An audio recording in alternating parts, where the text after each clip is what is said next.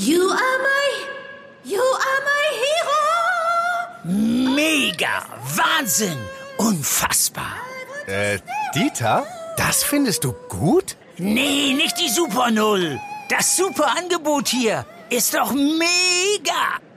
Das neue Google Pixel 6 ab nur einem Euro von Mobilcom Debitel. Mega Deal inklusive Google Bluetooth Kopfhörern. Jetzt sichern auf freenetdigital.de. Also da haben sowohl die Rheinbahn als auch der Verkehrsverbund Rhein-Ruhr ähm, signalisiert, dass das allenfalls mit Hilfe von Stichprobenkontrollen gehen kann, also eine flächendeckende Kontrolle, dass du halt eben vorher, bevor du in die Bahn einsteigst, ähm, dann eben das nachweisen musst. Äh, das haben sie gesagt, geht einfach bei diesem offenen System gar nicht. Die Corona-Lage spitzt sich weiter zu. Aktuell laufen hitzige Diskussionen über eine Verschärfung der Maßnahmen. Erwartet uns bald eine 3G-Regelung in Bus und Bahn. Im Podcast sprechen wir über die aktuellen Entwicklungen. Rheinische Post Aufwacher. News aus NRW und dem Rest der Welt. Heute ist Dienstag, der 16. November. Ich bin Julia Marchese. Schön, dass ihr zuhört. Die Corona-Zahlen steigen. Und zwar so stark, dass das Robert-Koch-Institut gestern erstmals seit Beginn der Pandemie eine bundesweite 7-Tage-Inzidenz von über 300 bekannt gegeben hat. Bei uns in NRW liegt diese, stand gestern bei 167. Man fragt sich also zu Recht, wie soll das weitergehen? Aktuell laufen hitzige Diskussionen über eine Verschärfung der Maßnahmen. Die Ampelparteien, also SPD, FDP und Grüne, haben sich bereits für eine 3G-Regelung im öffentlichen Nahverkehr ausgesprochen. Sprich, künftig sollen nur noch geimpfte, genesene und getestete Personen mit Bus und Bahn fahren dürfen. Über die aktuellen Corona-Entwicklungen und was künftig auf uns zukommen könnte, darüber spreche ich jetzt mit unserem Chefkorrespondenten für Landespolitik Maximilian Plück. Hi. Grüß dich, hallo. Also derzeit schützt man sich im öffentlichen Nahverkehr ja mit einer Maske. Jetzt ist die Rede von einer möglichen 3G-Regelung in Bus und Bahn. Wie wird diese Maßnahme bislang bewertet? Also wir haben unter äh, anderem Reaktionen vom NRW-Gesundheitsminister eingeholt, Karl-Josef Laumann von der CDU. Und der hat gesagt, grundsätzlich sei der Verkehr ja durch diese flächendeckende Maskenpflicht bereits gut abgesichert. Er hat sich aber jetzt auch dieser 3G-Regelung nicht komplett verschlossen, sondern er hat das so ein bisschen unter den Vorbehalt gestellt, dass da alle Bundesländer an einem Strang ziehen. Er hat gesagt, der, ähm, der Verkehr macht halt eben an den Bundesländergrenzen keinen Halt und sei eben extrem schwierig, wenn äh, man teilweise innerhalb von wenigen Minuten Bundesländergrenzen überquert. Das haben wir beispielsweise, wenn man halt eben hier von äh, Westen in Richtung Osten äh, fährt, dann ist man ab und zu mal in Niedersachsen, dann ist man mal wieder in NRW.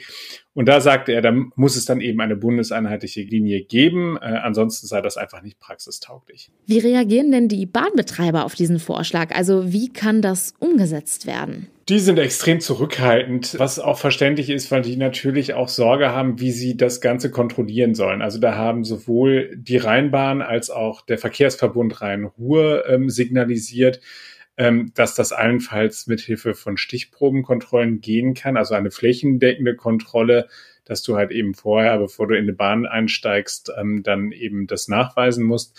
Äh, das haben sie gesagt, geht einfach bei diesem offenen System gar nicht. Ähm, der Sprecher der Rheinbahn, ähm, Thomas Kötter, hat dann beispielsweise noch darauf verwiesen, dass sie halt eben ein sehr umfassendes Hygienekonzept schon haben. Und dass es auch zahlreiche international durchgeführte medizinische Studien geben, die belegen, dass äh, durch Lüften und Maske tragen man das Ansteckungsrisiko im Nahverkehr wirklich als gering einzuschätzen hat. Trotzdem, also das steht jetzt im Raum und wer sich dann am Ende nicht daran hält und erwischt wird, der muss dann eben auch mit empfindlichen Strafen rechnen. Derzeit auch ein stark diskutiertes Thema sind die Boosterimpfungen. Bei uns in Deutschland kann sich jeder sechs Monate nach der zweiten Corona-Impfung den Impfschutz auffrischen lassen. Was sagt denn das NRW-Gesundheitsministerium jetzt dazu? Also wie ist da jetzt aktuell die Situation? Situation? Also das NRW-Gesundheitsministerium hat äh, nochmal äh, mir aktuelle Zahlen gegeben und da sieht man ganz deutlich, dass das jetzt so ein bisschen an Fahrt aufnimmt. Also wir, wenn wir uns mal so die, ähm, die Impfungen im Tagesschnitt anschauen, bei den Boosterimpfungen, dann ähm, sind wir mittlerweile bei circa 34.000 Menschen, die da eine Auffrischungsimpfung am Tag bekommen. Vor einer äh, Woche waren es äh, noch deutlich weniger, 18.000 ungefähr. Und auch, äh, das ist übrigens noch ein netter Randaspekt, auch bei der Erstimpfung ähm, steigen die Zahlen wieder. Also man merkt diese Diskussion einerseits um 2G, die ja auch weitergeführt wird und eben auch die Berichterstattung über schwere Verläufe, über Menschen, die auf der Intensivstation landen, haben da sicherlich bei dem einen oder anderen nochmal zu einem Umdenken geführt. Auch da sind die Zahlen allerdings leicht nur gestiegen von 5600 auf äh, 7200.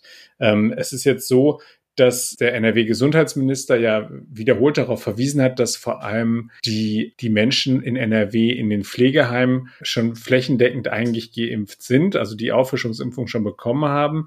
Äh, da ist immer die Rede von 90 Prozent.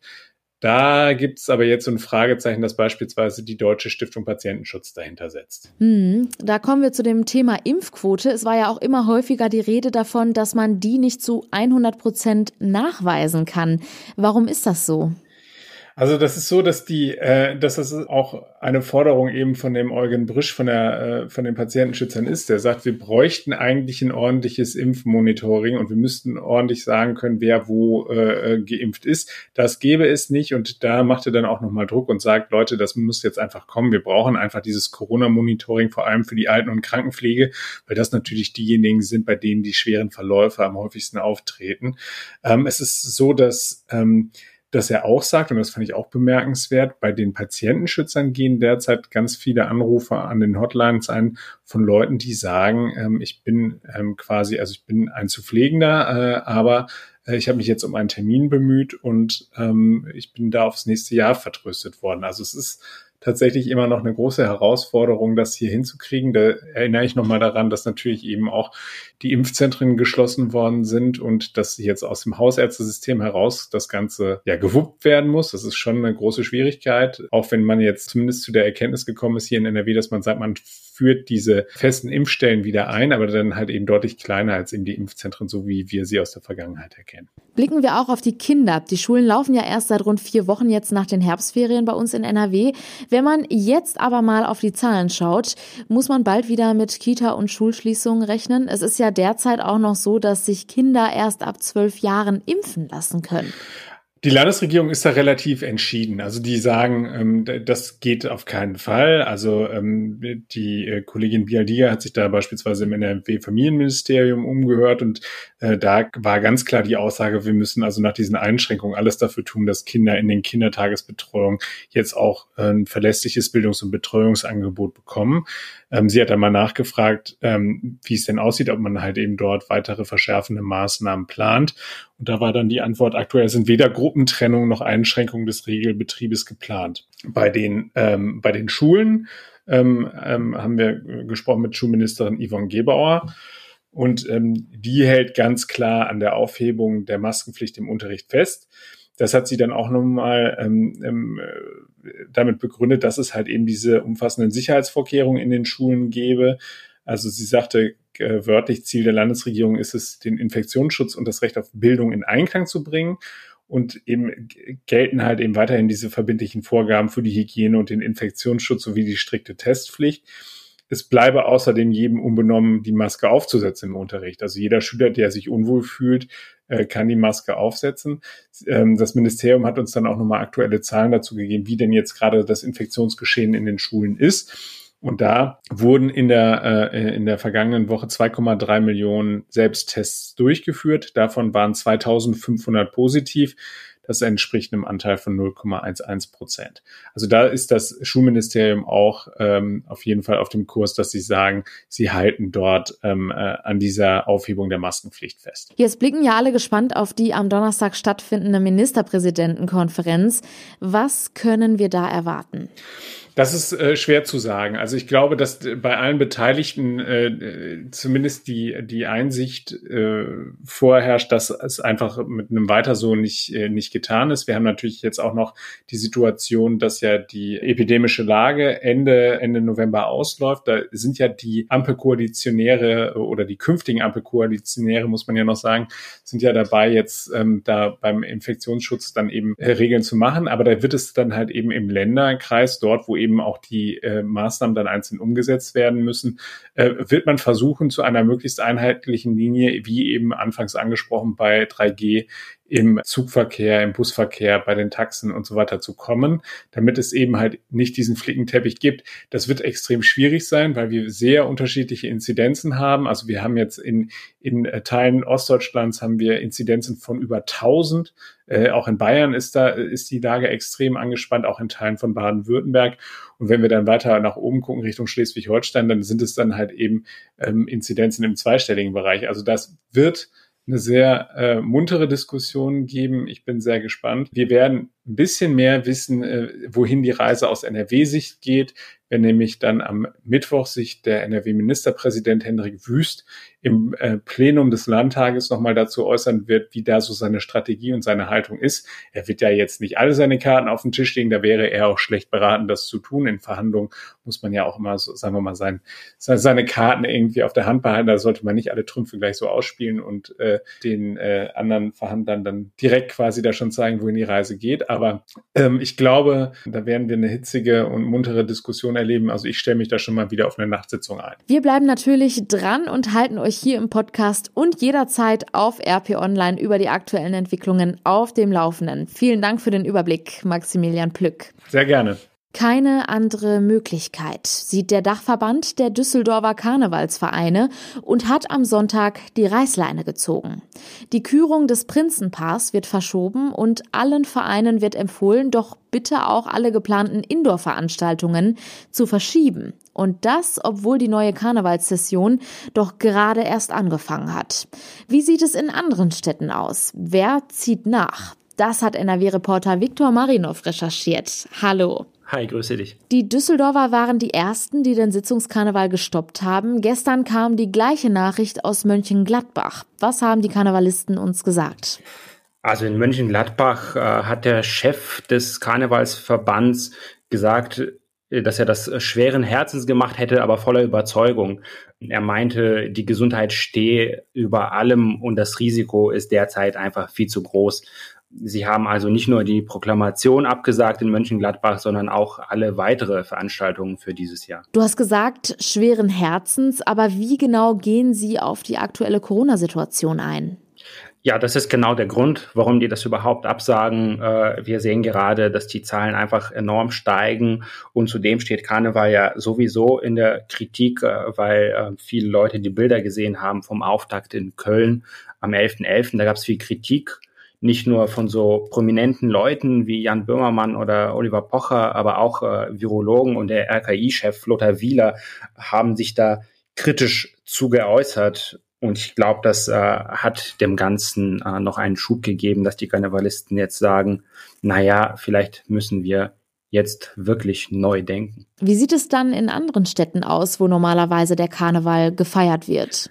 Also ich und meine Kollegen haben uns äh, in ganz vielen Städten umgehört. Äh, einen interessanten Fall gibt es zum Beispiel in Dormagen. Da steht am Samstag eine Veranstaltung an, die heißt Dormagen feiert Kölsch. Und der Organisator Karl Koch hat 2200 Karten verkauft. Aber der sagt, ihm wäre es eigentlich lieber, wenn die Stadt diese Veranstaltung absagt. Und wenn ein Organisator das sagt, dann wird das auch was heißen. Was passiert denn, wenn die Politik das vorgibt? Und was passiert, wenn die Veranstalter das selbst absagen? Ja, das Problem von Koch ist, wie gesagt, er hat 2200 Karten verkauft und er hat auch Verträge mit den Künstlern, die da auftreten. Da treten äh, zum Beispiel äh, die Hörner auf, Kassala auch.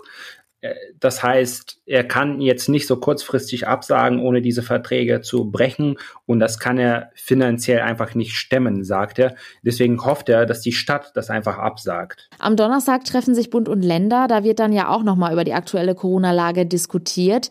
Das werden die Veranstalter wahrscheinlich auch sehr genau beobachten. Ja, ganz genau so ist es, äh, zumal in den allermeisten Städten ja die wichtigen äh, Karnevalsveranstaltungen erst für den Januar äh, anstehen. So ist es zum Beispiel in Köln. Da habe ich mit dem Festkomitee gesprochen und da sagte mir Michael Kramp vom Vorstand, es gibt einfach in den nächsten sechs Wochen keine Großveranstaltung. Deswegen warten Sie jetzt ab. Das gilt auch für viele anderen Städten. Zum Beispiel in Hilden wartet man ab, in Krefeld wartet man ab. Und da sagen die alle, wir müssen schauen, wir sind bereit, äh, uns an den Regeln zu halten, sofern sie sich denn ändern. Ähm, aber es ist jetzt einfach zu früh äh, für sechs, sieben Wochen in die Zukunft zu planen. Mhm. Dazu sagt Kramp auch was ganz Interessantes, wie ich finde. Ähm, also der sagt, man kann in Köln den Karneval eigentlich nicht verbieten und wenn, dann würde man das nur noch schlimmer machen, weil dann treffen sich die Menschen privat in einem Keller, vielleicht so 50 Leute und dann kontrolliert ja auch keiner die Impfnachweise. Deswegen sagt er, es ist besser, organisierte und kontrollierte Veranstaltungen zu haben, als dass man es komplett verbietet. Und diese Veranstaltungen finden ja in den meisten Fällen, wenn ich das richtig verstehe, sowieso unter 2G-Regeln statt, wenn sie denn stattfinden. Genau, so ist es. Äh, wobei es gibt jetzt auch eben die Sorgen, dass auch 2G-Veranstaltungen vielleicht nicht so schlau ist. Viele von uns äh, wurden geimpft vor vier, fünf, sechs Monaten und diejenigen, die keinen Booster haben, bei denen ist natürlich die Wirkung der Impfung äh, hat mittlerweile stark nachgelassen. Das heißt, auch das ist mittlerweile nicht ganz so sicher, wie es nach dem Anfang der Impfung war. Das heißt zusammengefasst, Düsseldorf, Mönchengladbach, das sind so Städte, die jetzt eben sagen, die großen Events, die jetzt stattfinden sollten, werden verschoben. Und andere Städte verweisen auf Veranstaltungen, die womöglich erst im nächsten Jahr stattfinden werden und sagen, bis dahin müssen wir die Situation abwarten. Ganz genau so ist es. Da, wo es eine Veranstaltung bald gibt, die wird abgesagt meistens und die anderen warten ab. Dann danke dir, Viktor, für die aktuellen Eindrücke. Danke dir. Und das sind unsere Kurznachrichten. Trotz steigender Corona-Infektionszahlen wollen heute bis zu 2000 Tarifbeschäftigte an den Unikliniken in NRW ihre Arbeit niederlegen. Die Dienstleistungsgewerkschaft Verdi hat wegen der bislang gescheiterten Tarifverhandlungen im öffentlichen Dienst der Länder zu einem ganztägigen Warnstreik aufgerufen. Das NRW-Schulministerium sucht europaweit nach einem Lieferanten für Millionen von Corona-Schnelltests, um diese bis zu den Osterferien fortführen zu können. Bewerber haben bis Ende November Zeit, sich zu melden. Geliefert werden soll laut Ausschreibung spätestens ab dem 17. Januar. Zum Schluss wie immer noch ein kurzer Blick aufs Wetter. Und das ist ähnlich wie die letzten Tage, trocken und manchmal auch ein bisschen neblig trüb. Die Höchstwerte liegen zwischen 5 und 8 Grad. Das meldet der Deutsche Wetterdienst. Und das war der Aufwacher vom 16. November. Ich bin Julia Marchese und wünsche euch jetzt einen schönen Dienstag. Ciao. Mehr Nachrichten aus NRW gibt's jederzeit auf RP Online. rp-online.de